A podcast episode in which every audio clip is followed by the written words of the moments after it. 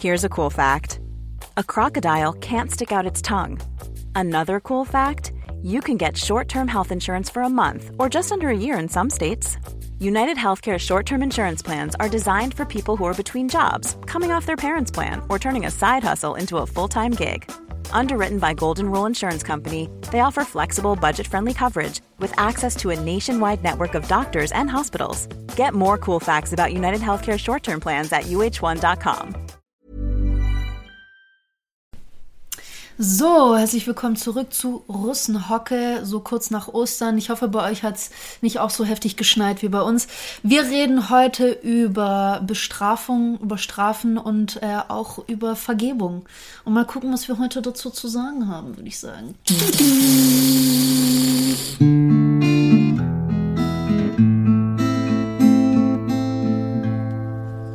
Gut. So, was geht ab? Ähm, das Übliche. Was geht bei dir? Ja, auch so übliche, würde ich sagen. Lockdown halt immer noch. Ja, ja. Ja. Ja, Aber ich muss ehrlich sagen, die Podcasts geben uns wirklich eine Möglichkeit, uns mal mit anderen Dingen zu beschäftigen als mit Computerspielen und mit uns selbst. Ja, wobei, wobei das heutige Thema, so Vergebung und Strafe, also was, was die gerade so mit uns abziehen, so diese Maßnahmen und alles, man kommt sich schon übel verarscht vor. Weißt du?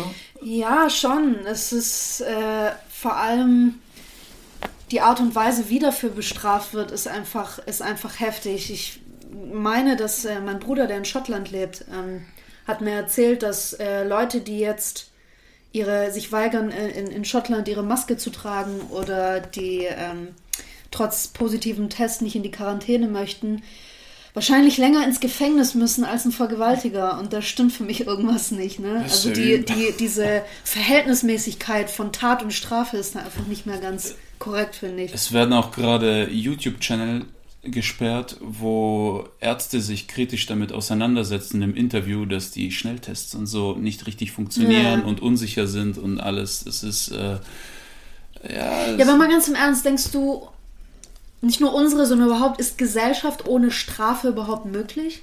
Oder vorstellbar?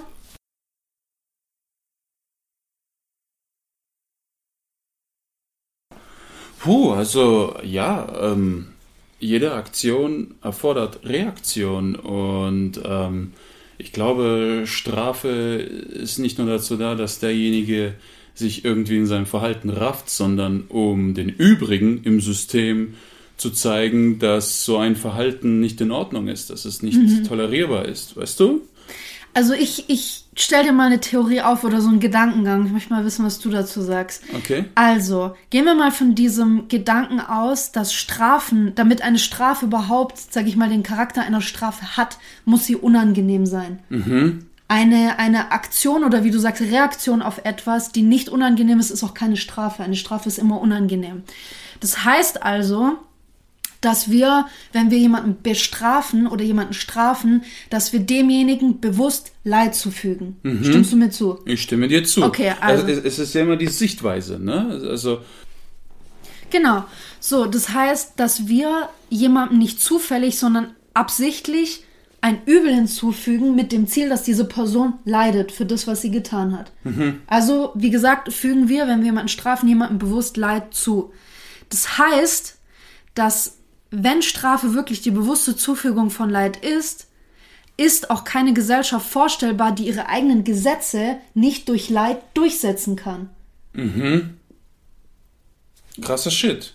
Es stimmt aber, oder? Das Es heißt, stimmt. die Gesetze, die ein Staat im Prinzip aufstellt oder dieses, dieses Gesetze, Konstrukt und System, in dem wir auch hier in Deutschland oder in Europa und auf der Welt leben. Ja, es gibt ja äh, Gesetze auf Länderebene, Bundesebene, europäischer Ebene und so weiter und so fort.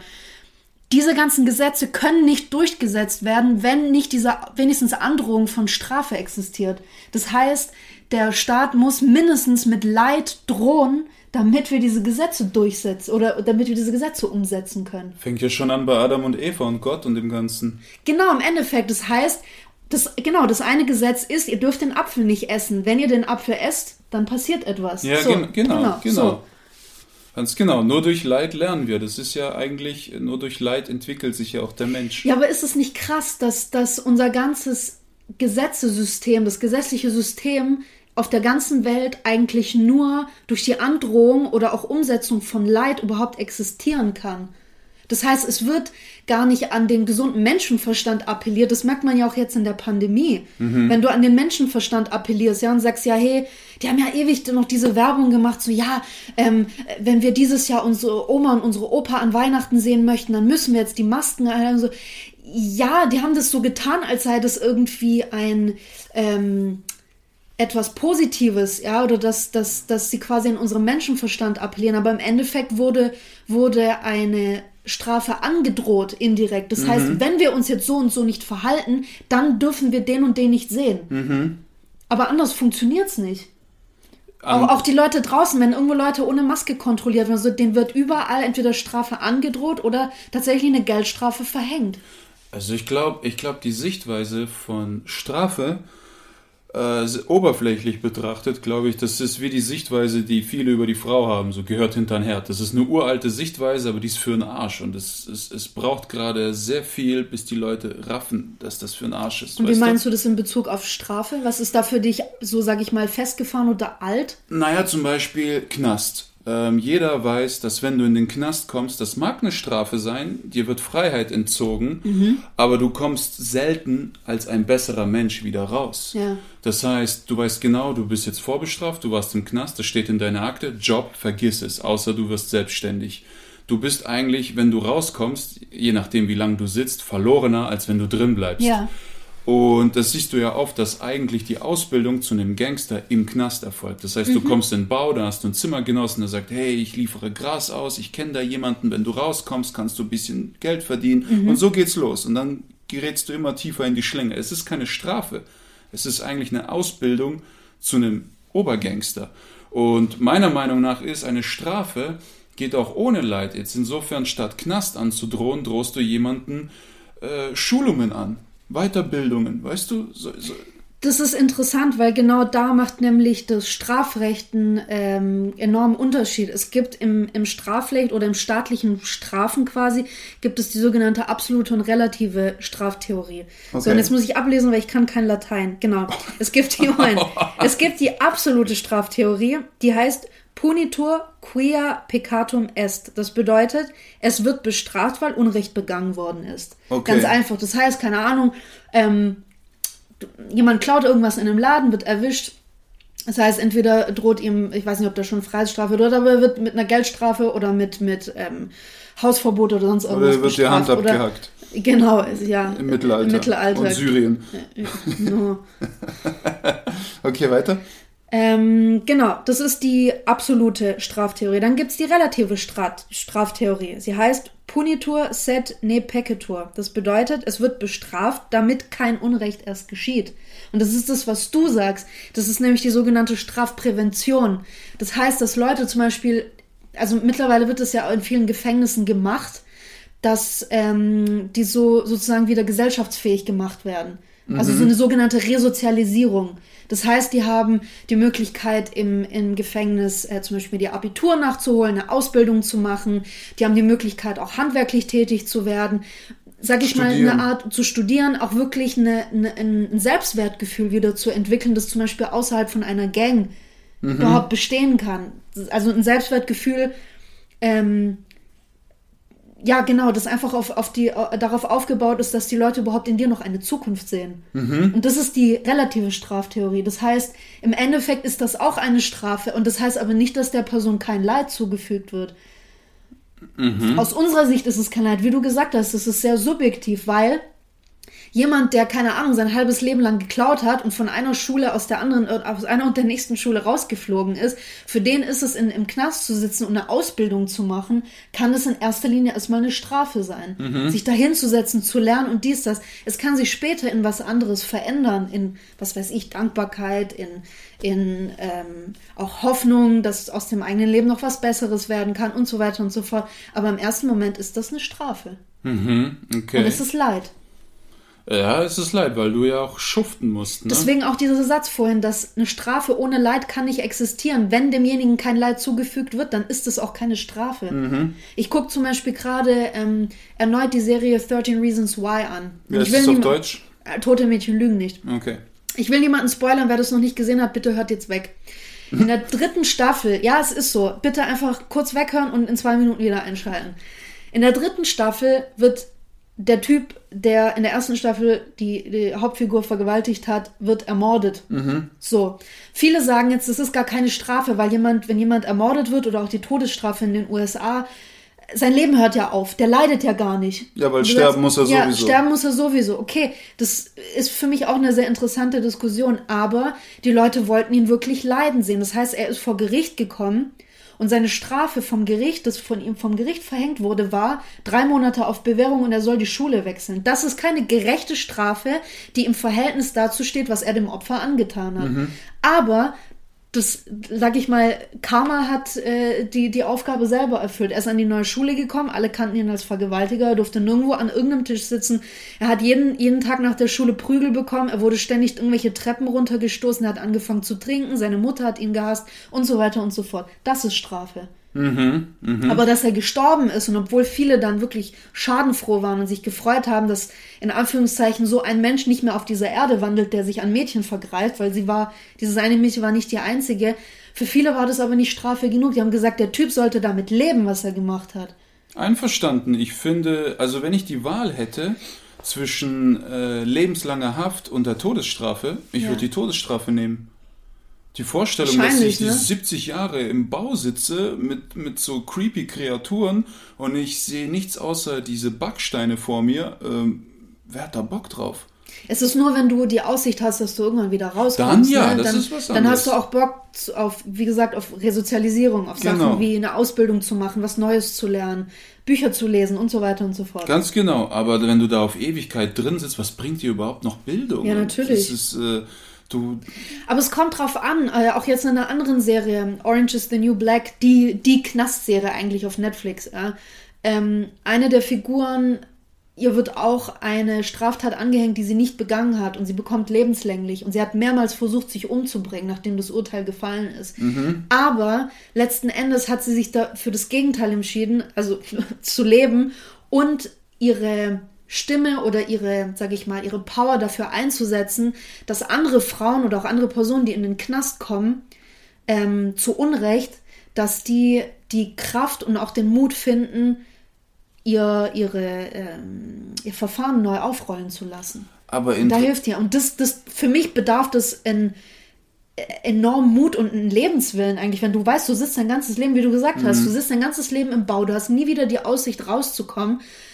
Aber andererseits muss ich auch dazu sagen, genau die Figur kannte nur das Knastleben. sie hat sich nur dort, nur dort hat für sie alles funktioniert. Interessant ist, die hat versucht, sich ja umzubringen. Ja. Das heißt, wenn man sie vor die Wahl gestellt hätte, Todesstrafe Hätte sie wahrscheinlich Gen- das meine ich. Das Ja, das stimmt. Wahrscheinlich wäre ich da nicht anders, hätte ich lebenslang Haft gekriegt, dann ich würde mich nicht umbringen. Ich, ich habe nicht das Zeug dazu. Ja. Also äh, ich mache das Beste draus. Aber wenn man mich vor die Wahl stellt, das ist viel einfacher. Sich selbst umzubringen, das ist ein enormer Akt. Ja, natürlich.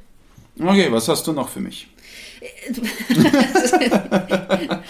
Wir haben ja jetzt nur über, über ähm, Strafen gesprochen, die der Staat verhängt oder die der Staat ausübt. Was ist denn mit Strafen in, sag ich mal, im, im äh, privaten Bereich oder in der Familie, unter Freunden, im Beruf? Wie sehen da Strafen aus? Ich meine, ich weiß, dass es immer noch in vielen Familien auch gang und gäbe ist, dass dem Vater oder auch der Mutter oft die Hand ausrutscht. Du hast ja auch schon mal erzählt, dass dein Vater auf die Hand ausgerutscht ist in Yep. vorherigen Folgen. Ähm, bei mir war das zum Beispiel nicht der Fall. Also es gibt beides. Ähm, viele Eltern sagen, das kommt bei mir auf gar keinen Fall in Frage. Viele sagen, ja, einmal ist okay. Motto, Manchmal muss man dem eine scheuern, ist in Ordnung. Ähm, aber ich glaube, so die äh, flächendeckend oder so generell sind viele Leute nicht mehr unbedingt dafür, dass in einer Erziehung oder als Met- Erziehungsmethode ähm, wirklich körperliche Gewalt genutzt wird. Also ich sag dir, ich habe Prügel kassiert Ja. für die Scheiße, die ich gebaut habe in der Schule und Ja. alles. Und es hat mich nicht eines Besseren Belehrt. belehrt. Ja. Äh, ich wurde nur unberechenbarer. Ich wurde intriganter, halt, ich ja. wurde schlauer, ich wurde, ich wurde besser. Verstehst du? Ja. So, ich, ich war der Dieb, der immer besser wurde, je öfter er erwischt wurde. Das ist halt das Ding, weil ich glaube, dass viele Arten der Bestrafung nicht unbedingt dieses unerwünschte Verhalten wie in deinem Fall beseitigen, sondern sie unterdrücken das nun. Du findest dann andere Ventile oder andere Möglichkeiten, wie du das ausleben kannst. Wie das Beispiel mit dem Knast. Ja, zum Beispiel, ja, genau. Ja. Du wirst nur noch besser und schlimmer durch die Strafe. Das kann voll nach hinten losgehen. Ja, das ist es halt, vor allem bei, bei Kindern. Ich meine, was kannst du denn großartig machen? Entweder du, du kannst ähm, denen eine, sag ich mal, unangenehme Konsequenz androhen. Das heißt, zum Beispiel sagst du, ähm, kann, oder wir kennen es ja alle, Hausarrest. Mhm. So gut wie jeder hat schon mal Hausarrest gekriegt. Ja, so. Ähm, stell mal vor, du hast jetzt irgendwie Mist gebaut, du bist viel zu spät heimgekommen oder hast mit 16 irgendwie da mal getrunken oder so und kommst da besoffen nach Hause und deine Strafe ist jetzt, du hast quasi Freiheitsentzug. Das mhm. ist deine unangenehme Konsequenz. So. Mhm. Und dann gibt es ja aber auch noch andere Konsequenzen. Das heißt, dir wird zum Beispiel, die ist auch unangenehm, aber ähm, Nee, warte, das ist was anderes. Ja, genau, dieser Freiheitsentzug oder zum Beispiel wird dir verboten, wenn du, keine Ahnung, du hast ja früher Taekwondo gemacht, du darfst eine Woche nicht ins Training gehen. Mhm. Das war auch eine krasse Strafe. Das heißt, dir wird ähm, etwas, was du gerne tust, verboten. Mhm. Und dann gibt es aber auch noch die direkte Strafe. Du sagst, okay, du bist zu spät heimgekommen und du bist zu besoffen. Das heißt, nächste Woche wirst du jeden Tag einen Abwasch machen und dreimal Staubsaugen. Mhm. So, mhm. das heißt, es ist eine, dem, dem Ganzen folgt eine Tat. Das sind so die zwei Arten. Und ich glaube, vielleicht kommen wir nochmal zurück auf das, was du vorhin über die Strafe, über dieses altmodisch sein oder dieses sehr veraltete Denken über Strafen zurückkommen. Weil ich glaube, dass es mittlerweile mehr gibt als nur diese zwei Dinge. Du musst nicht unbedingt ein Kind damit bestrafen, dass du dem etwas wegnimmst, wie zum Beispiel die Freiheit, oder dass du den ähm, Tätigkeiten androhst, die sie wie Abwasch eben ungerne machen. Ich, ich weiß nicht, also ich habe zum Beispiel, jetzt habe ich auf äh, irgendwo in Social Media, habe ich ein Video entdeckt von einer Frau. Ich weiß, dass es vielleicht umstritten ist und dass viele jetzt denken, okay, was um Himmels Willen soll das bringen? Aber sie hatte einen kleinen Jungen, der, wenn er immer wieder aus der, aus der Reihe getanzt ist oder sich nicht in Ordnung verhalten hat, der sollte in sein Zimmer gehen und er hatte in seinem Zimmer eine Ecke, mhm. wo er auch den Vorhang zuziehen konnte. Der war acht oder neun Jahre alt. Und er hatte dort Dinge stehen, die alle seine Sinne quasi anregen sollten. Das heißt, er hatte Dinge da mit der Hand, die er so knautschen konnte. Er konnte sich eine CD einlegen, wo angenehme Musik lief, zum Beispiel so Meditationsmusik oder mhm. so. Dann konnte er, ähm, standen dort manchmal Dinge, die er probieren konnte, was Saures. Das heißt, seine Sinne wurden so sehr angeregt, dass es ihn von seiner eigentlichen Wut nicht unbedingt abgelenkt hat, aber er ist komplett runtergefahren davon. Das heißt, er wurde für sein Fehlverhalten in dem Sinne nicht bestraft, dass er etwas nicht mehr tun durfte oder dass ihm die Freiheit entzogen wurde oder sowas, sondern das geht jetzt schon ein bisschen in Richtung von dieser relativen Straftheorie, was ich vorhin mhm. mit dem mhm. Staat hatte. Das heißt, damit, dass sie ihn immer dort reingeschickt hat und er sich beruhigen sollte, konnte sie vielleicht, war das eine Art Prävention, konnte sie vielleicht verhindern, dass er in Zukunft immer wieder aus der Reihe tanzt. Und sie hat behauptet, dass es funktioniert. Und ich finde es sehr interessant, sowas zu sehen, dass es auch andere Möglichkeiten gibt, als entweder wirklich zu bestrafen oder halt ihm eine zu wischen. Weißt du, was ich meine? Ja, also was ich schon, was ich oft äh, gesehen habe, war, dass die Eltern ihre Kinder damit bestrafen, indem sie sagen, du fährst zweimal die Woche Oma besuchen. Wow. So, das, das, ist so das ist für die Oma vielleicht entwürdigend, die muss es ja nicht mitkriegen, aber es fördert andere Eigenschaften in ja. dir. Weißt du, du, du sagst zum Beispiel, pass auf, du gehst jede zweite Woche zu Nachbarn, wirst Rasen mähen ja. und du wirst da und da arbeiten und einmal die Woche besuchst du Oma und das die nächsten sechs Wochen lang. Mhm. Und dann gucken, was passiert. Es gibt auch so viele Filme, ja. wo sich irgendwelche jungen Leute um widerliche, garstige, alte Leute kümmern müssen. Mit widerlich meine ich den Charakter. Als Strafe oder das ist ihre Sozialstunden abarbeiten. Und am Ende des Films sind sie resozialisiert, weil die mit diesem Alten so eine Beziehung geknüpft ja, ja, haben, dass kenn, die, ja, gibt's genug Filme, der Duft der Frauen zum Beispiel und so. Und ähm, aber was bei, bei mir da fehlt, ist, ich habe immer das Gefühl, wenn man ein Kind einfach mit so einem Shit bestraft, wie du musst jetzt eine Woche lang den Abwasch machen und äh, die Wäsche bügeln und was weiß ich, das Kind hat doch gar keinen Bezug dazu, wo eigentlich sein Fehlverhalten überhaupt lag. Das heißt, ich kann doch gar nicht einsehen, wo ich mich falsch verhalten habe und mich in Zukunft ändern, wenn meine Eltern sich nicht mit mir hinsetzen und sagen, guck, ich muss dich bestrafen, weil das mhm. und das war falsch, aber ich erkläre dir, was du falsch gemacht hast, damit du verstehst, warum ich dich bestrafe. Ich finde das wichtig, weil ich glaube, dass das sehr, sehr viele Eltern, auch weil das bei ihren Eltern und deren Eltern nicht gemacht wurde, haben das gar nicht so mitgekriegt. Aber ich merke, wie wichtig das ist, dass du auch mit einem Kind auf Augenhöhe kommunizierst. Mhm. Indem einfach sagst, guck mal, es muss eine Konsequenz folgen, weil das Kind muss verstehen, dass das Verhalten falsch war und dass auch, sage ich mal, später im Erwachsenenleben durch Fehlverhalten Konsequenzen äh, das Fehlverhalten Konsequenzen nach sich zieht, wie zum Beispiel im Job. Wenn du dich scheiße verhältst, wirst du gekündigt. Das Ja. ist die Konsequenz. So. Und das ist ein wichtiger Lernprozess. Aber ich finde, man muss auch kommunizieren, was hat das Kind falsch gemacht und vielleicht dem Kind auch helfen, hey, wie kannst du das denn besser machen? Oder wo, wo kommt es denn her, dass du dich so und so Also verhältst? ich, ich sag dir, meine Mom war so jemand. Ja. Die hat sich mit mir hingesetzt und wollte mit, mit mir über die Tat sprechen. Und ich war so ein manipulativer kleiner Scheißer, Mhm. dass ich Krokodilstränen hatte und mit ihr darüber geredet habe und meine Argumente wirklich logisch waren. Und sobald ich den Tisch verlassen habe und wie sie, weil sie meinte, das Ja. Gespräch sei abgeschlossen, er hat's gelernt, war ich weiter wie bisher. Mhm. Und habe mich vielleicht noch unterbewusst über ihre Naivität lustig gemacht. Das ist, und das, das, Okay. äh, ich, ich meine, äh, was du auch vorhin sagtest mit aber Aus- hat sie dich denn wirklich dann bestraft? Hat sie mit dir geredet und danach noch gesagt, aber du musst die und die Strafe trotzdem Kam, machen? kam auch schon vor, kam Okay. auch schon vor. Und je mehr Verständnis ich dafür gezeigt oder geheuchelt habe, desto früher bin ich in Bewährung gegangen. Aber was hättest du dir denn jetzt für eine Art Strafe gewünscht? Was glaubst du denn jetzt mit deinem Charakter, mit deiner Persönlichkeit und mit deiner Jugend? Mhm. Ja? Was hättest du dir für ein Verhalten oder für eine Strafe, Art Bestrafung gewünscht, ähm, die deiner Meinung nach bei dir auch Wirkung gezeigt hätte? Was hätte bei dir funktioniert? Also ich finde, äh, in erster Linie sollte man von jedem Charakter, bevor man ihn bestraft, ein Psychogramm erstellen. ja, schon. Zum Beispiel das mit der Bildung, mit dem Knast, ja? Ja. Äh, erinnerst du dich an den Film Good Will Hunting? Ja, klar. Der Typ war hochintelligent, der Ja. kam immer vor Gericht, der war hochgebildet, der konnte die Verfassung von 1800 Schlag mich tot auswendig Ja. und konnte jeden Richter damit rumkriegen, dass er wieder rauskam, sodass die Richter dachten, mein Gott, der Junge ist gebildet, der hatte nur einen Unfall mit schlechten Leuten. Mhm. Ja. Das kann auch nach hinten losgehen Natürlich. und ein Psychogramm erstellen. Das heißt zum Beispiel, für mich wäre die größte Strafe gewesen, ich habe damals Leistungssport betrieben, wenn meine Mom gesagt hätte, eine Woche kein Training. Wo ich sage, fuck, nein, ich habe Turniere, ich muss kämpfen, ich habe ein Ziel, Aber hättest du dann nicht eine Möglichkeit gefunden und sagen wir mal, dich irgendwie nachts aus dem Haus geschlichen und Ja. über eine Woche. Ja, aber siehst du, Hätte das heißt, ich. es hätte keinen keinen Effekt. Entweder das gehabt. oder ich hätte im Keller mich zu Tode trainiert mit Liegestütze, irgendwas. Ja, aber das heißt, es hat trotzdem keinen keinen bleibenden Effekt bei dir gehabt. Ja. Also selbst so eine Art Strafe hätte bei dir nicht geholfen. Was hätte denn, oder auch, wenn wir mal von der Strafe weggehen, was glaubst du denn, wie hättest du denn gewisse Dinge deiner Eltern befolgt oder auch Strafen verstanden?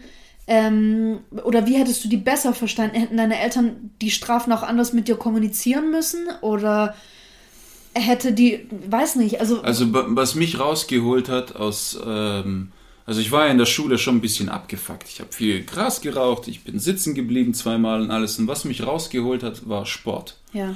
Meine Konzentration wurde besser, somit auch die Noten und ich konnte mich prügeln mit meinen Sparingspartnern. Das hat mich ruhiger gestimmt. Ja, ich habe keine Ahnung, ehrlich gesagt, wie ich Aber auf ist deine Frage wirklich auf, antworten ist soll. es, ist es in der Zeit dann noch besser geworden, als du angefangen hast zu trainieren? Ähm, Gab es denn danach weniger Momente, in denen deine Eltern dich bestrafen wollten? Ja, total. Es hat, es Okay, hat das bedeutet ja 90% eigentlich, abgenommen. weil ich meine, ich, ich- glaube, jeder kann zustimmen, dass, dass man in seiner Jugend eine extreme Wut in sich hat. Weil du, du, du bist nicht mehr ein kleines Kind. Das hat ja Britney Spears so schön gesagt. I'm not a girl, not yet a woman. Weißt du? nee, aber du bist irgendwie so, du bist so in between. Du bist irgendwie so dazwischen. Du bist kein kleines Kind mehr. Du willst vor allem nicht so behandelt werden. Aber du bist auch nicht wirklich erwachsen und du kennst auch noch, du kennst dich überhaupt nicht mehr im Erwachsenenleben aus. Ich bin fast 30 und habe noch keinen Plan von nichts. Aber trotzdem. Das du, bleibt so, das bleibt mir. so. du bist irgendwie so mittendrin und du hast eine mega Wut auf alles, weil du viele Sachen noch nicht darfst und du bist aus vielen Dingen aber schon rausgewachsen. Das heißt, viele Dinge werden bei dir auch gar nicht mehr toleriert. Wir alle hatten in unserer Jugend eine mega Wut und ich kann auch sagen, ich habe fast elf Jahre lang getanzt. Und einfach die Tatsache, dass ich mit mir selber, mit meinem Spiegelbild immer konfrontiert war. Ich meine, in der Jugend, wir haben alle irgendwie Komplexe mit unserem Aussehen, den ganzen Shit. Aber die Tatsache, dass ich ständig vorm Spiegel war, beim Tanzen, im Tanzsaal, und dass ich auch mit anderen immer synchron tanzen musste, das heißt auch ein Gruppengefühl lernen musste, das hat mich aus dieser Aggressivität rausgeholt. Je öfter ich trainieren konnte, desto ruhiger war ich. Und desto weniger bin ich auch ähm, desto weniger habe ich auch ein Verhalten an mir gehabt, das irgendwie äh, bestrafungswürdig war, sage ich mal sowas. Deswegen, ich glaube, dass, dass da der Kern gar nicht bei der Strafe an sich liegt, sondern wie kann man denn diese Wut oder dieses Verhalten vom, vom Jugendlichen überhaupt umlenken? Absolut. Ab, äh, eine krasse Strafe war auch bei Full Metal Jacket. Das, es geht um, die, um das Ausbildungslager für Vi- Vietnam-Rekruten. Und da war einer, der hat immer Scheiße gebaut. Der war dick, der, der war unsportlich, der konnte gar nichts. Und der Colonel war so müde davon, ihn ständig zu bestrafen, weil es hat nichts gebracht. Der Typ war einfach weich, der war, der konnte nichts. Ja. Also hat er immer die Gruppe bestraft statt ihn. Und ihn hat er immer zusehen lassen. Ja. Und die Gruppe hat ihn irgendwann so demoliert, dass er so ein besserer Soldat wurde. Am Ende hat er sich aber halt umgebracht, aber ist eine andere Geschichte. Ein super Beispiel, vielen Dank. ja, aber bis zu einem gewissen Grad hat es ja funktioniert. Na, aber das ist dann halt auch das Ding. Also bis zu einem, bis zu welchem, also erstens, was gibt uns denn das Recht, andere zu strafen? Und zweitens, ähm, was passiert denn, wenn, wenn die Strafen irgendwann überhand nehmen, beziehungsweise unverhältnismäßig werden? Das heißt, wenn ein Kind schon wegen jedem kleinen Pups bestraft wird, einfach nur weil die Eltern, sage ich jetzt mal grob zusammengefasst, keinen Bock haben, das Kind zu lieben. Weißt du, was ich meine? Wenn ich mein Kind bestrafe und es auf sein Zimmer oder auf ihr Zimmer schicke, dann muss ich mich nicht darum kümmern.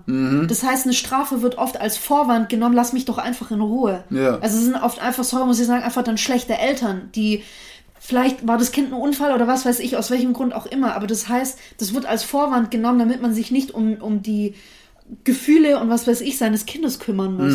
und ich glaube, dass diese Unverhältnismäßigkeit oder diese unverhältnismäßige Menge und vor allem Schwere an Strafe kann das Selbstwertgefühl von dem Kind enorm brechen.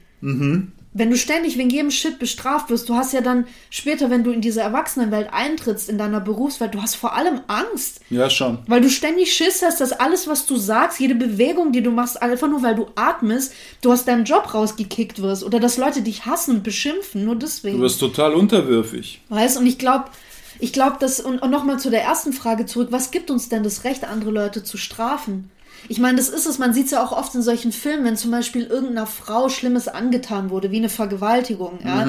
Klar, du kannst vor Gericht gehen, weil der Staat ist auch dafür da, dass er über Täter urteilt und sie verurteilt und straft. So. Deswegen haben wir unser Strafgesetz. So. Aber es gibt ja auch in vielen Filmen oder Serien oder sonst was, dass die Opfer auf einmal mit ihrem eigenen Racheplan unterwegs sind. Ja, und dass die, äh, dass die dann zum Beispiel einen Vergewaltiger umbringen oder sowas. Die Was gibt Jury. denen das Recht? Ähm, Was gibt dir das Recht? Ich meine, du kannst ja nicht mehr in dieses Ding verwickelt sein, wenn, als wenn du Opfer bist. Wenn du Opfer bist, du bist ja direkt betroffen, weil der Täter dir Leid zugefügt hat und zwar nicht aus Strafe. Interessant ist hier der Fall von Sokrates. So Erzähl. Sokrates hat ja eine Philosophenschule gehabt, Ja. hatte Dutzende Schüler, sehr beliebter Typ gewesen und er war der Erste, der so Gott hinterfragt hat, Okay. weil einfach die Gottesexistenz für ihn keinen Sinn ergeben hat. Je mehr er gefragt hat, desto mehr ist er darauf gestoßen, da gibt's keinen Gott. Und das hat der Regierung gar nicht gepasst, also haben die gesagt, äh, hier Sokrates, du bist verurteilt, du musst diesen Giftkelch trinken, du bist danach tot, fertig, aus, vorbei mit dir.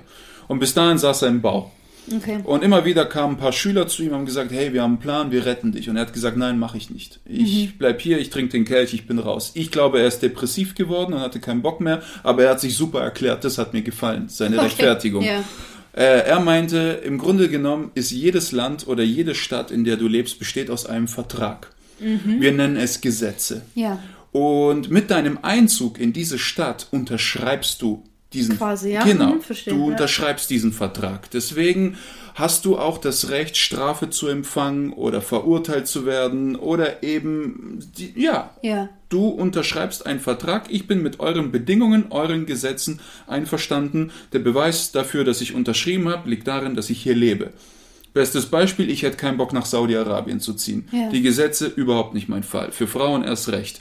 Also ziehen wir da nicht hin. Aber es gibt genug Leute, die versuchen, nach Neuseeland reinzukommen oder nach Dänemark, weil da ein ganz anderes Arbeitsgesetz ist. Das, Ja. ist, das ist ein Vertrag. Verstehe. Und wenn es dir nicht passt, klar, es gibt die Leute, die gehen auf die Straße. Warum? Weil es früher andere Verträge gab und der Vertrag ständig verändert wird. Ja. Wie bei Vodafone. Wenn die plötzlich mit einem neuen kommen, die Kosten sind höher, dann sagst du, fuck you. Nein, ich steig aus. Aber da kannst du aussteigen aus der Stadt nicht. Entweder, entweder du ziehst in ein anderes Land, Ja. aber selbst da musst du dich wieder Bedingungen unterwerfen. Ganz genau. Also du kannst eigentlich an keinen Ort auf dieser Welt ziehen, wo du nicht eine Art Vertrag unterschreibst. Doch, das kannst du, aber dann hast du dich anderen Bedingungen un- zu unterziehen, nämlich der der freien Wildnis. Und darauf hat gar keiner Bock. Ja, natürlich nicht. Da Aber da kannst du machen, was du Tagen willst. tot. Ja. Ja, je nachdem, genau. Da, kann, da war doch dieser Typ von dem Film Into the Wild, der hatte die Schnauze voll, hat Jura studiert, von heute auf morgen die Sachen hingeschmissen und ist dann um die Welt gefahren. Ja, aber tro na, trotzdem. Trotzdem hat er gewisse Verträge unterschrieben. Wenn er auf seiner Reise jemanden ermordet hätte, wäre er auch unter das Gesetz des jeweiligen Landes gefallen. Das kann sein, wobei, Du bist nicht komplett gesetzlos. Das Nein, geht nicht das geht mehr. nicht. Dieses, dieses Vogelfrei gibt's heute nicht mehr. außer du tötest irgendwo in der Arktis draußen, wo keine Sau lebt. auch Also Gesetze. gibt es da ein Rathaus in der ja, ein einziges Rathaus. Und Auf einer. Eisscholle, die so übers Meer treibt, weißt du? und eine Zelle, wo, wo Verbrecher eingesperrt Und dann sind. kriegst du nur einmal im Jahr einen Termin, weil ein deutscher Beamter rauskommt. Ganz genau. Na, aber jetzt gehen wir doch mal auf die andere Seite. Weil ähm, ich glaube, dass es für vor allem Opfer einer Tat sehr wichtig ist, dass der Täter eine Strafe bekommt. Wie ich vorhin schon von der Serie ähm, erwähnt habe, ein Mädchen wurde vergewaltigt, sie ging mit dem oder gegen den Typ vor Gericht und er hat nur drei Monate auf Behörden gekriegt und sollte die Schule, hat eine Empfehlung gekriegt, die Schule zu wechseln. Das ist keine gerechte Strafe für das Leid, das er ihr zugefügt hat. So. Wie kann sie ihm vergeben? Oh, dazu komme ich. Das wäre dann mein Part hier. Ja, das sag ich ja. Ah. Ich wollte gerade ganz galante überleiten und du hast verkackt. ich hab's übel Ich verkackt. sollte dich jetzt bestrafen. Okay, pass auf, pass jetzt auf. Ich habe was Krasses hier zusammengestellt. Also, äh, Hannah Arendt, geile Philosophin, die spaltet Ja. das, äh, die spaltet diesen Begriff in Verzeihen und äh, Versöhnen. Mhm. Okay? Äh, im, Im Duden ist es ein und dasselbe, aber sie und spaltet. wo, wo ist da Vergeben drin? Äh, ich hoffe, ich finde es raus im Laufe meines äh, Monologs. Ich Was, was nochmal verzeihen und, und versöhnen. verzeihen? Okay, verzeihen und versöhnen. Genau, ich weiß nicht, ob sie vergeben erwähnt. Ähm, keine Ahnung. Also jedenfalls, ähm, Eltern können zum Beispiel ihren Kindern verzeihen, äh, aufgrund dessen, weil sie überlegen sind. Aus Überlegenheit bist du in der Lage, Leuten Zu zu verzeihen. verzeihen, Das okay. siehst du auch in Filmen Captain America, verzeiht den großen Fiesling, weil er moralisch einfach so weit oben ist. Ja, verstehe. So. Und jetzt ist die Sache die, jetzt nehme ich mal Verzeihen. Ähm, und zwar ist es so, äh, Verzeihen macht eigentlich die Beziehung kaputt. Weil Verzeihen ist, ähm, Verzeihen, es ist so, du, du guckst weg. Wenn ich dir zum Beispiel verzeihe, wenn du mir etwas antust, keine Ahnung, du schmeißt meinen Laptop aus dem Fenster Okay. und du entschuldigst dich, okay, sagst du, ey, sorry, war ich besoffen. glaube, wenn ich ihn bewusst rausschmeiß, würde ich mich nicht entschuldigen. Aber sag mal mal irgendwas, ist über dich Ja, gekommen, du hast drei Gläser Wein getrunken und sagst, hey, Entschuldigung wegen neulich. Und, und ich sage, ich verzeihe dir. Okay. Unser Verhältnis ist trotzdem im Arsch. Dieses Warum? Weil dieses Verzeihen, Sollen wir mal probieren? es ist, es ist, es ist ein Scheinvorgang, es ist vorgegaukelt. Okay. Das heißt, ich tue nur so, als würde ich die Last von deinen Schultern nehmen. Und äh, das Einzige, was Wahrheit ist in diesem Moment, ist, dass ich auf Rache verzichte, dass ich über diese Tat schweige. Ähm, Vergeben hingegen oder Versöhnung, Versöhnung hingegen ist, wenn ich dir, wenn ich mich mit dir versöhne, dann heißt es, es ist nie passiert, was du gemacht hast. Und dann ist auch die, das Verhältnis nicht kaputt. Ganz genau. Okay. Also nochmal, verzeihen bedeutet, die Tat schwirrt noch in der Luft, aber ich verzichte auf Rache. Okay. Versöhnen bedeutet, äh, es ist nie etwas passiert. Wir machen alles Okay. rückgängig. Das heißt, ich nehme die Last, die Ja. du trägst, auf, Auf mich. mich. Ich, ich glaube, da kann man Versöhnung und Vergebung gleichstellen. Lass es uns gleich Lass es uns gleich. Also okay. Versöhnung, Vergebung ist für mich mit Versöhnung gleichgestellt, mit Okay. deiner Definition zumindest. Und jetzt ist die Sache auch die, problematisch wird auch, wenn du Scheiße baust, du wirst mein Leppi aus dem Fenster, du trägst keine Last auf deiner Schulter, sofern du dir nicht dessen bewusst wirst, was du gemacht hast. Ja. Das heißt, wenn du denkst, der hat ja eh nur Kinderpornos auf dem Rechner gehabt, 50 Terabyte, da werfe ich das Ding aus dem Fenster, du trägst keine Last. Okay, das heißt, ähm, erst durch Bewusstwerdung der Tat kann überhaupt eine Belastung Ganz genau. entstehen. Der Okay. Täter entscheidet, wie viel Last er durch seine Tat trägt. Das ist krass, ne? Ja. Aber das, das kann man wirklich auch auf andere Dinge im Leben übertragen. Das heißt, Dinge, die wir getan haben oder die wir meinen, die vielleicht unmoralisch waren, auch wenn es nur der kleinste Pups war, wir haben eine Fliege getötet, die Bedeutung, die wir dem Ganzen geben, entscheidet, wie viel Last wir tragen. Ist eigentlich krass. Wir haben eigentlich die Macht darüber, wie viel Last wir tragen Ja, in dem ganz Sinne. genau. Ist Und krass. je ja. nachdem, wie du erzogen bist oder wie entwickelt dein Gewissen ist, umso Ja, größer die Last. die Und Last, wenn ich mich mhm. mit dir versöhne, dann nehme ich deine Last auf, mich. Obwohl ich eh schon genug Scheiße trage, weil du es mir angetan hast, nehme Ja. ich dein Zeug auch noch auf mich. Aber das äh, mal eine andere Frage. Also, wenn ich, wenn ich jemandem verzeihe Mhm. und sage, hey, ist okay, was passiert ist, dann suggeriert es aber nicht sofort, dass ich die Beziehung weiterführen will. Sei es eine Freundschaft, sei es ein Arbeitsverhältnis, eine Beziehung, sonst was. Aber eine Versöhnung bzw. Vergebung suggeriert, ich nehme das auf mich, damit wir unsere Beziehung weiterführen können. Du kannst dich auch mit jemandem versöhnen und auch die Beziehung beenden. Das geht auch. Schau mal, wenn, wenn Ja, ich ich jetzt- verstehe schon, Okay. aber für mich trotzdem suggeriert eine Versöhnung, dass ich etwas auf mich nehme, bedeutet, die Person bedeutet mir noch was und ich bin, habe das Ziel, mit der Person wieder ähm, einen kon engeren Kontakt und ein engeres Verhältnis zu haben. Guter Punkt. Hau raus. Jetzt kommt der Also, es gibt drei Kategorien, weshalb eine Versöhnung zustande gebracht werden Auch von kann. Hannah Arendt. Alles von Hannah Kannst du sagen, Arendt. aus welchem Buch das von ihr ist? Das ist Denktagebuch. Denktagebuch. Das ist okay. so ein hat tausend Seiten das Ding. Und da gibt es so ein Kapitel über Vergebung, Versöhnung und Ich glaube, äh, das sind so, so ein Dreiteiler, ne? Sind drei, zwei, zwei Bücher sind okay. Jedes Buch 500 Seiten und es ist halt ihr Tagebuch, aber nicht, was sie macht. Hab heute gekackt, gestern Sondern- war ich unterwegs, sondern, sondern sie haut nur ihre Gedanken. sondern sie haut einfach nur den Deep Shit aus ihrer Birne raus, okay? Das ist äh, Deep Shit Wortkotze sozusagen. Und äh, okay, also wo war ich? Also es gibt drei Kategorien, weshalb ich mich mit dir versöhnen könnte. Sorry, ganz kurz, ich Okay. stelle mir gerade vor, wie Hannah Arendt erst schon, ich habe heute gekackt. Hey, nee, Alter, wenn später jemand das Buch kauft, das will keiner lesen, streicht's wieder durch. Ja, Mann, ohne Witz.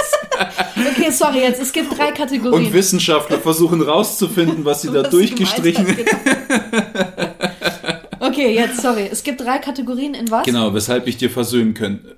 Weshalb eine Versöhnung stattfinden kann. Versöhnung, nicht Vergebung. Versöhnung. Nein, Versöhnung, Vergebung ist das gleiche, haben wir gesagt. Verzeihen. Verzeihung, okay. Genau. Das heißt, verzeihen lassen wir gerade weg. Es wir lassen es weg. Ver Okay. Verzeihen kann immer geschehen. Das ist einfach nur ein Scheinvorgang.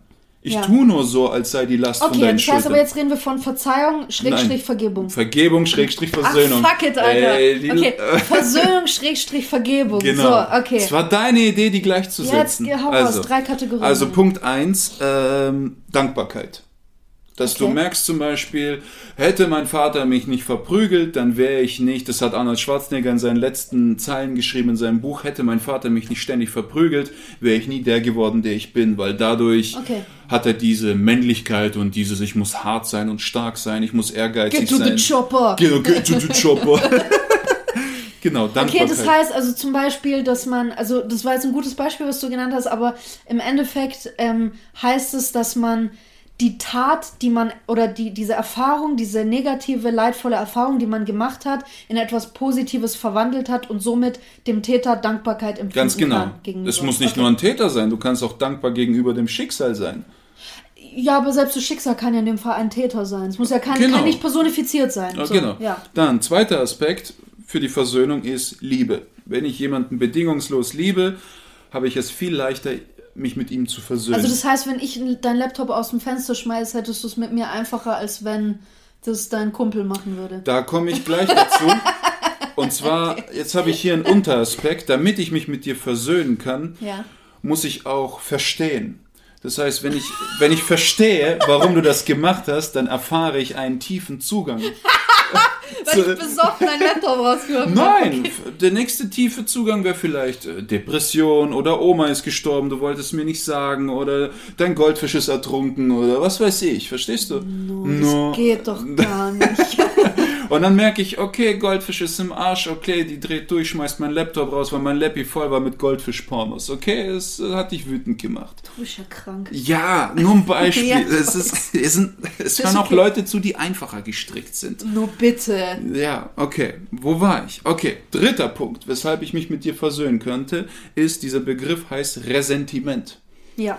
Das Be Ressentiment bedeutet entweder aus Unterlegenheit, Abneigung oder Neid. Aha. Das heißt Unterlegenheit. Mein Vater schmiert mir eine. Eigentlich war es nicht fair, weil es war meine Schwester, die den Fernseher kaputt gemacht hat. Er schmiert mir eine. Aber weil ich ihm so deutlich unterlegen bin und ich ihn brauche und ich das Essen brauche, auf ihn angewiesen bin, versöhne ich mich mit ihm, Okay. als sei nichts geschehen. Kinder, Eltern, größtes Problem in dem Ja. Fall.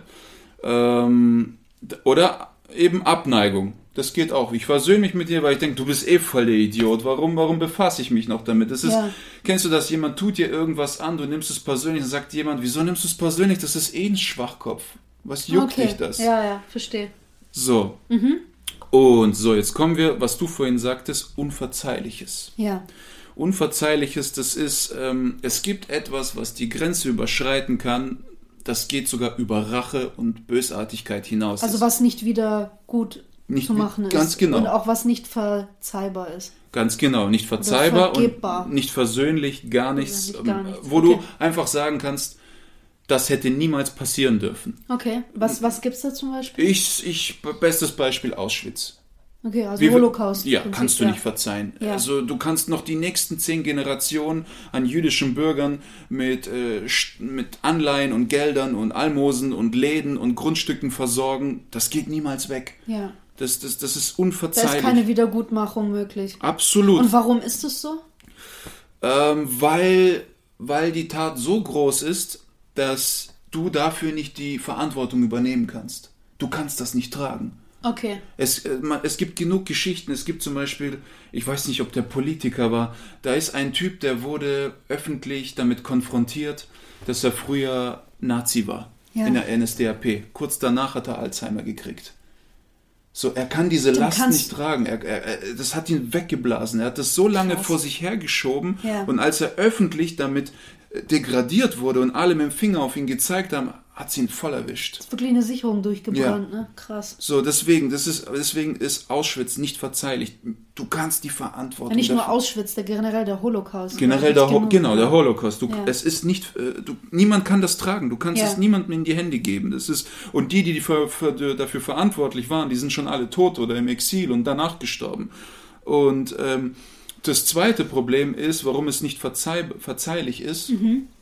weil es keine adäquate Strafe dafür gibt. Ja. Wie willst du diese Leute, die das mit den Juden in Auschwitz gemacht haben, wie willst du die damit bestrafen? Das vor allem, die sind ja auch schon uralt. Mir fällt da, mir fällt da ein bei, bei der Serie Avatar. Mhm. Der, der letzte Luftbändiger, äh, dieser Nickelodeon-Serie. Da will doch die Katara sich auch an dem Mann rächen, der damals ihre Mutter umgebracht hat. Mhm, und f- macht ihn ausfindig und will ihn umbringen. Die hat ja sogar dieses Blutbändigen gelernt. Mhm. Und will ihn damit zur Strecke bringen und sieht, dass es ein armer alter Tropf ist, der bei seiner Mutter, bei seiner uralten Mutter lebt, die ihn nur runtermacht und beleidigt und sonst irgendwas. Und die sieht ihn und denkt so, nein, du bist genug gestraft. Ich denke, das geht in eine ähnliche Richtung. Mhm. Nee, das ist Versöhnung aus Unterlegenheit und Abneigung. Ist die Punkte, das? die ich genannt Genau, einmal Unterlegenheit, weil der Typ so ein Würstchen war. Die hat gesehen, dieser Mörder ist dünn und Aber alt. sie versöhnt sich mit ihm. Sie, ver, sie ver, verzeiht ihm nicht einfach. Oder ist es sie einfach nur versöhnt sich, verzeihen? nee, sie versöhnt sich mit ihm. Es ist, als sei das nicht geschehen. Das heißt, ja, sie sagt, okay, meine Mutter ist tot, aber sie war ja ständig geplagt von dem Mord an ihrer Mutter. Und Ja. in dem Moment, wo sie sich mit ihm versöhnt hat, konnte sie endlich loslassen. Okay, verstehe. Sie hat sich mit Ich dachte, ihm das wäre auch so was Unverzeihliches gewesen. Nee, die hat sich mit ihm versöhnt. Das ist es ja. Das ist, was die Leute äh, oft nicht checken. Die wollen jemanden nicht verzeihen oder sich nicht mit ihm versöhnen, weil die denken, die würden ihm damit was Gutes tun, wenn sie das würden. Nein, du versöhnst dich mit jemandem, damit du Du dir Frieden selber hast. was Gutes tust, ja. Der Typ geht eh zugrunde. Du musst dich mit anderen versöhnen, damit du endlich deine Ruhe hast. ja, das stimmt. Es nackt, also auf jemanden wütend zu sein, das ist, als würdest du Gift trinken in der Hoffnung, dass es dem anderen schadet. ist krank, ne? Ja. Ja. Das, das, das ist ja, das, das ist ja, äh, ja. Und ähm, jedes Böse muss eigentlich bestraft werden oder sollte bestraft. Es muss nicht bestraft werden, aber es sollte bestrafbar sein.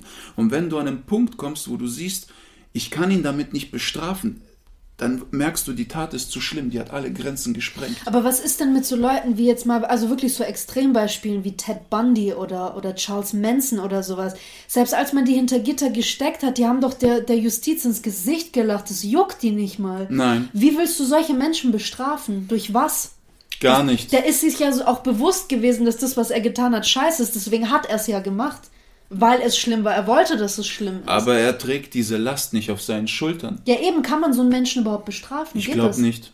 Glaubst du nicht? Ich glaube nicht. Ich glaube, ähm, Das heißt, auf der einen Seite kann, kann eine Tat unverzeihlich sein, aber es kann auch einen Täter geben, der un, also der nicht bestrafbar ist, weil es einfach nichts auf diesem Planeten gibt. Mhm. Weil, wie gesagt, Tod ist, ist in dem Sinne keine Strafe, das haben wir vorhin schon gesagt. Aber das heißt, es gibt auf diesem Planeten nichts, was ihm dieses Leid, was ich vorhin gesagt habe, ja, dass, dass Strafe ja ein bewusstes Zufügen von Leid ist, es, es fügt ihm kein Leid hinzu. Ich glaube, selbst wenn du ihm körperlichen Schmerz hinzufügen willst, wird ihn nicht jucken. das, das ist ja, erinnerst du dich an die Stelle von Dark Knight, wo die den Joker endlich erwischen Ja, und der ja. im Knast sitzt Ja, und dann kommt ein Bulle rein und zieht sein Hemd raus und will ihn vermöbeln. Und er sagt zu ihm, ich kenne den Unterschied zwischen Freaks und Freaks wie dir, die das Ganze nur genießen. Der lacht ja nur, der Ganz Joker. genau. An zu Batman hat die Scheiße aus ihm geprügelt. Der Joker hat nur gelacht. Eigentlich solche Leute, klar, das System sagt, solche Leute gehören in eine Anstalt. Ich weiß nicht, was man, ich weiß nicht, was man da. Naja, im Endeffekt muss man die ja erstmal wegsperren, einfach um, das ist ja wieder eine Art Prävention. Das heißt, dass sie keine weiteren Taten ähm, durchführen können. Das heißt auch, dass die Gesellschaft und die Menschen geschützt sind vor so einer Person. ja. Aber eine Strafe ist es in dem Sinne nicht. Ist nein. es nicht. Du kannst die nicht bestrafen. Das kommt bei denen mental nicht an, weil die diese Last, die, die, die, die spüren die Last nicht, die, die auf ihren Schultern ist. Das stimmt. Die checken nicht. Wenn jemand nicht checkt, was er falsch gemacht hat, dann kannst du ihn auch nicht bestrafen. Nee, nicht nur bei, bei zum Beispiel Leuten wie Charles Manson ist ja nicht so, dass er nicht mal gecheckt hat, was er falsch gemacht hat, sondern ihm ist absolut bewusst, dass was er getan hat böse ist, aber genau das war auch sein Ziel. Er wollte genau das. Er hat sein Ziel erreicht. Nehmen wir mal das Beispiel mit dem Leppi, den du aus dem Fenster wirfst. Du hast auch in dem Moment gecheckt, dass es falsch ist. Ja, natürlich. Sogar da, nicht nur währenddessen und danach, sondern auch davor. Ja. Trotzdem trägst du die Last nicht auf den Schultern, weil du froh bist, wie ich unter diesem Schaden leide. Das meine ich.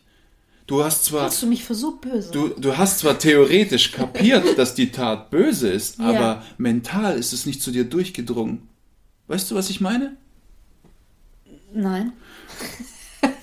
Guck mal, ne- nehmen wir ein anderes Beispiel. Nehmen wir mal Mobbing, okay? Du gibst, Okay. du gibst so, da ist einer, der wird gemobbt und du kommst dazu und gibst ihm fetten Arschtritt. Du weißt, dass es nicht richtig ist, du hast 100 Filme gesehen, dass Mobbing falsch ist, du weißt alles. Du machst trotzdem mit.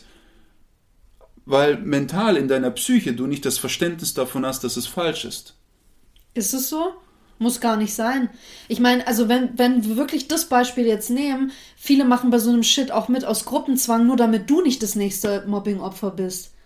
Aber in Oh, dem Moment ist vielen sehr, sehr, sehr deutlich bewusst, dass es falsch Dann, ist. dann, formuliere ich es anders. Ähm, du, solange du die Verantwortung dafür nicht übernehmen willst, egal welche Strafe auf dich zukommt, ob du im Knast sitzt deswegen oder so, solange du dich dafür nicht öffnest und die Verantwortung übernimmst, erkennst du die Last nicht, die Das verstehe ich ja vollkommen, aber bei, das, das sage ich ja gerade, bei Leuten wie Charles Manson, die sind krank, die, bei denen ist es nicht so, dass die keine Verantwortung übernehmen. Sie übernehmen vollste Verantwortung. Aber nicht, weil sie denken, sie haben was falsch gemacht, sondern sie haben ein Ziel, etwas Böses zu tun Mhm. und sind noch stolz darauf, dass sie es getan haben. Die wissen, dass es falsch ist. Ja. Die tragen auch vollste Verantwortung.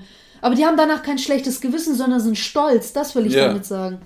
Die kannst du nicht Das, bestrafen. eben, das ist es halt. Also das, Das heißt, Strafe m, geht nicht davon, nur davon aus, dass es eine Tat ist, die, die strafbar ist oder in deinem Sinne auch unverzeihlich ist, sondern es muss auch eine Person sein, die in der psychischen Verfassung ist, dass sie Verantwortung tragen kann, dass sie Schuld ähm, erfahren kann und ähm, somit auch strafbar ist.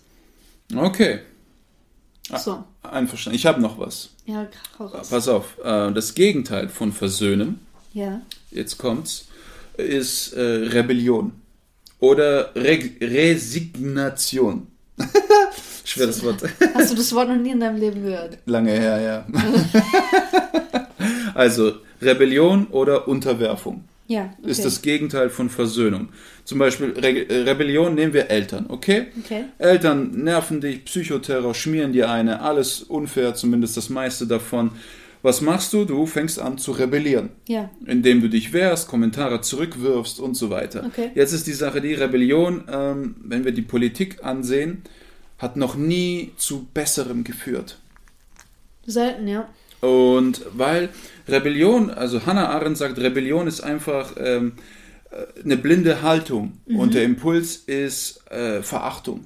Ja, absolut. Weil du willst, das ist, du insistierst, du bestehst darauf, dass derjenige, gegen den du rebellierst, erkennt, was für ein besonderes Wesen du bist. Deswegen rebellierst du. Mhm. Ja. Und Und dass man mit dir nicht so umgehen sollte, so quasi. genau, Ja, ganz genau. Aber Rebellion ist schlimmer. Es ist wirklich blind. Es Ja, ist, natürlich. Es ist wirklich. Blinde es Wut ist, eigentlich. Genau, Verachtung, Blindheit und alles. Und ähm, was viele nicht verstehen, ist, Rebellion heißt nicht Revolution. Die denken Ja, hier nicht, stimmt. jetzt rebelliere, dann ändert sich was. Nein, eben nicht. Jetzt ist die Sache die, entweder du verlierst die Rebellion, was fast immer so ist. Ja. Du kannst zum Beispiel eine Rebellion gegen deine Eltern nicht gewinnen. Entweder du ziehst weiter, du vergrößerst den Abstand oder du verlierst und unterwirfst dich. Ja. Aber du kannst die Rebellion gegen deine Eltern nicht gewinnen. So, derjenige, der verliert, wird jetzt plötzlich, ähm, du fügst dich, du Mhm. wirst unterwürfig. Entweder das oder wenn du gewinnst, dann entsteht aus dir der neue Tyrann. Siehst du oft in, Ah, okay, in der ja. Politik, siehst du das oft, wenn eine Rebellion ist gegen, äh, äh, nehmen wir Afghanistan, die Taliban und so weiter, wenn die gewinnen, du hast neue Tyrannen da oben. Ja, es wird verstehe. nicht besser. So. Und wenn du verlierst, neue Unterwürfige. Ja. Aber Rebellion an sich ist das Gegenteil von Versöhnen und bringt gar nichts. Es ist einfach nur blinde Wut mit dem Motiv Verachtung. Du bestehst blind darauf, dass die Leute erkennen, wie wertvoll du Das bist. vergiftet einen ja auch komplett. Total. Ich meine, also, das- ich glaube, das berühmteste Beispiel ist Hitler, der nicht an dieser Kunstakademie angenommen wurde. Also hat er rebelliert und siehst du, wo das Ganze Mhm. Zum. Beispiel, oder wo, woher auch das Zicken kommt, wenn Leute zicken. Sowohl Ja. Mann als auch Frau. Das ist, du, dir, dir, dir wurde daheim nicht oft genug gezeigt, wie wertvoll du bist. Du Ja. wirst nicht auf Augenhöhe genommen und du nimmst dieses rebellische Verhalten mit. So, jetzt hast du einen Partner, der erinnert dich an deinen Vater, einfach weil er ein Mann ist und dein Vater hat dich runtergemacht. Okay. So, jetzt rebellierst du schon gegen ihn, bevor er was anstellen kann. Ah, okay. Wenn du gewinnst, ist er dein Unterlegener, wird ein Würstchen. Wenn du verlierst, geht er wahrscheinlich, ja, okay. entweder er geht oder du wirst unterwürfig. Okay. Was nicht passieren wird, weil Rebellion dein Antriebscharakter ist. Mhm, Verzwickter Shit. Ja, sehr verzwickter Shit. Aber was ist denn dann das Ideale eigentlich? Also für sich selber wahrscheinlich äh, das Versöhnen, oder? Ja, das ist es ja. Wie versöhnt man sich? Das ist ja, Ja. Du, du liest 100 Esoterikbücher, lass los, verzeihe und versöhne. Ja, leck mich, wie geht das? Weißt du, Der wenn das so Prozess ist halt wahnsinnig schwierig. Das ist es halt, weil ich meine, auch wenn der Wille zur Versöhnung oder zum Verzeihen und Vergeben da ist, den Schritt zu machen, ist oft sehr, sehr schwierig. Glaub weil es mir- wirklich ein Prozess des Loslassens ist. Aber wie lasse ich denn einfach los? Ich habe so Bock, jedem zu verzeihen oder mich mit jedem, jetzt auf unseren bezogen, mit mich mit jedem zu versöhnen, wirklich mit jedem, damit ich endlich meinen Frieden habe und Ja. diese bösen Geister mich nicht ständig jagen und alles und wenn ich wüsste wie, wenn Ja. ich wüsste wie, ich habe so meine Methoden von Marcus Aurelius, aber die helfen auch nicht Was überall. sind das für Methoden? Naja, Marcus Aurelius sagt zum Beispiel, wenn dir jemand etwas Böses tut Ja. und du die Handlung und die Absicht zurückverfolgst, bis auf den allerersten Ursprung, Ja. Dann wirst du merken, dass du keine Wut mehr für diese Figur empfindest So ein Mitgefühl, oder? oder Mitleid. Oder Mitleid. Genau. Nimm mal ein Beispiel. Du Ja, sitzt im Zug. Neben dir ist ein Mann und um dich rum springen 15 Kinder und schreien und bla bla bla. Und du sagst dem Mann, dem Vater, Alter, mach doch was, ey, das nervt. Und der Vater sagt, meine Frau ist gerade gestorben, ich weiß nicht, was ich machen soll. Ja. Was ändert sich? Meine Haltung zu ihm. Ganz natürlich. genau, die. Situation bleibt gleich. Im Grunde genommen ist es nicht die Situation, die dich wütend macht, sondern deine Gedanken darüber. Ja, ja, absolut, klar. Und das ist doch das, hilft. was Eckhart Tolle die ganze Zeit sagt.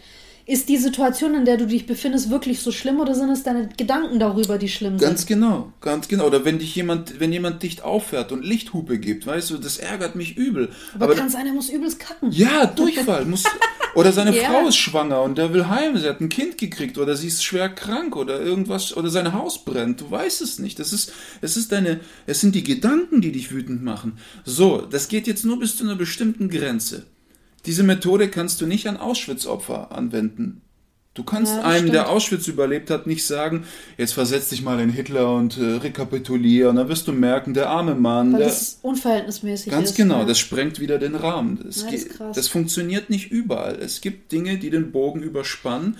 Und wie du diese Dinge verzeihst oder vergibst oder dich damit versöhnst, die diesen Bogen überspannen, habe ich keine Ahnung. Aber also das, das heißt ja dann auch, dass Empathie oder Mitgefühl und auch Mitleid mit den Tätern nur dann möglich sind oder hau haupt, sagen wir mal, hauptsächlich dann möglich sind, wenn es ähm, etwas Verzeihliches ist. Das heißt, wenn die Möglichkeit zum Verzeihen oder Versöhnen besteht, dann kann ich auch, aber wenn es etwas Unverzeihliches ist, genau wie du das jetzt mit dem Holocaust sagst, ähm, besteht dann überhaupt eine Möglichkeit zur, zur, zur Versöhnung? Also nicht verzeihlich, sondern bestrafbar. Ach so, okay. Es muss bestrafbar sein. Okay, Das, das meine ich. okay, verstehe. So, wenn du dir vorstellst, äh, Oma tut dir was Böses an und du bist stinksauer und du hast im Kopf, ist es bestrafbar? Ja, Checkliste, ting, check, also ist es auch verzeihlich. Okay. I understand. Das ist meine Ja. Vorgehensweise. Und äh, keine Ahnung, die, die Holocaust-Opfer, ja, wie könnten die das vergeben? Es gibt welche, die sind gewachsen daran. Ja. Es gibt aber auch welche, und das finde ich übel, die haben sich, nachdem sie befreit wurden, Jahre später umgebracht. Ja. Die haben all das überlebt und durchgehalten, sind von Millionen Toten einige der wenigen, die davongekommen sind und haben sich trotzdem noch entschieden, sich umzubringen. Ja, weil wie du gesagt hast, es ist etwas Unverzeihliches, was passiert ist. Und wenn du anderen Menschen verzeihst, eigentlich um de deinetwillen, also damit es dir selber besser geht und du diese Last nicht mehr trägst, dann, weißt du, wenn etwas Unverzeihliches passiert, wie können die dann verzeihen? Die mussten die Last mit sich tragen. Ja. Die sind unter der Last zusammengekracht. Die Ist- konnten gar nicht den Leuten verzeihen, die das denen angetan haben, mussten das mit sich rumtragen und sind wirklich darunter oder daran zugrunde gegangen. Und, und, und Deutschland äh, wurde bestraft, so, so, so gut es ging. Die zahlen immer noch an Nachkommen von. Es ist doch, es ist von- keine, es ist keine Strafe, die im Verhältnis dazu steht. Das ist es ja. Und deswegen wird es jedes Jahr immer auf N24 laufen, die Dokus. Man wird jedes Jahr daran erinnert. Es wird immer Jubiläen und Jahrestage geben und alles, damit immer gesagt werden, unverzeihlich, ihr habt's gemacht, wir dürfen das niemals vergessen. Ja, es ist ja auch so. Ich war tatsächlich für die Zeitung letztes Jahr bei, bei einem Gedenktag in Esslingen. Und ähm, viele solcher, und ich war sogar an zwei, das war innerhalb von einer Woche. Und ähm, es wird immer wieder betont, dass solche Veranstaltungen gemacht werden, damit man sich sowohl daran erinnert, als auch, dass man ähm, sich wirklich nicht nur darum bemüht, sondern dass man alles Erdenkliche tut, dass sowas nie wieder passiert. Und deswegen wird auch daran erinnert. Und ich weiß nicht, ob das eine Form der Strafe ist. Vielleicht ist es wieder so eine Art äh, Teil der relativen Straftheorie, eine Art Prävention. Wenn wir uns daran erinnern, was passiert ist, können wir verhindern, dass sowas in Zukunft wieder passiert. Unter Vielleicht anderem, ist es in der Form. Unter anderem, vor allem das Schlimme daran ist, es haben ja das Ganze haben nicht Wahnsinnige gemacht, sondern an den Führungsposten saß Elite. Das Ja. waren Leute, das waren Professoren, das waren Weil sie hochge- dachten, dass das richtig ist. Ja, das war Heidegger war sogar dabei, weißt Ja. du, der war auch ein Nazi, einer der größten Philosophen, ne, der Professor von Hannah Arendt. Ja. Der hat die NS-Zeit befürwortet. Das ist, das meine ich. Das waren hochgebildete Leute. Das ist Ja, aber oft hat Bildung ja nichts damit zu, mit deinem moralischen Denken zu tun, finde ich. Ich absolut. meine, du siehst es nochmal zu der Serie zurück, Tote Mädchen lügen nicht. Der Junge, der oder der junge Mann, der, der das Mädchen vergewaltigt hat, der war ähm, Captain in der Baseballmannschaft an der Uni, der hatte Top-Noten, der hatte schon Einladungen von den besten Universitäten im Land bekommen. Der hatte, seine Familie hatte wahnsinnig viel Geld. Er Und die Mädels standen alle die eh Mädels standen alle Schlange bei ihm. Ähm, er hatte eigentlich alles. Ja. Aber er wollte diese Macht ausüben, dass er sich zu jeder Zeit alles nehmen, alles und jeden nehmen kann, den er möchte. So, Punkt aus. Und das hat nichts unbedingt mit Bildung zu tun. Der Mhm. Typ war gebildet. ja, okay, akzeptiert. Ja. So, hast du noch Tschüss. was zu sagen? Nein, ich bin fertig.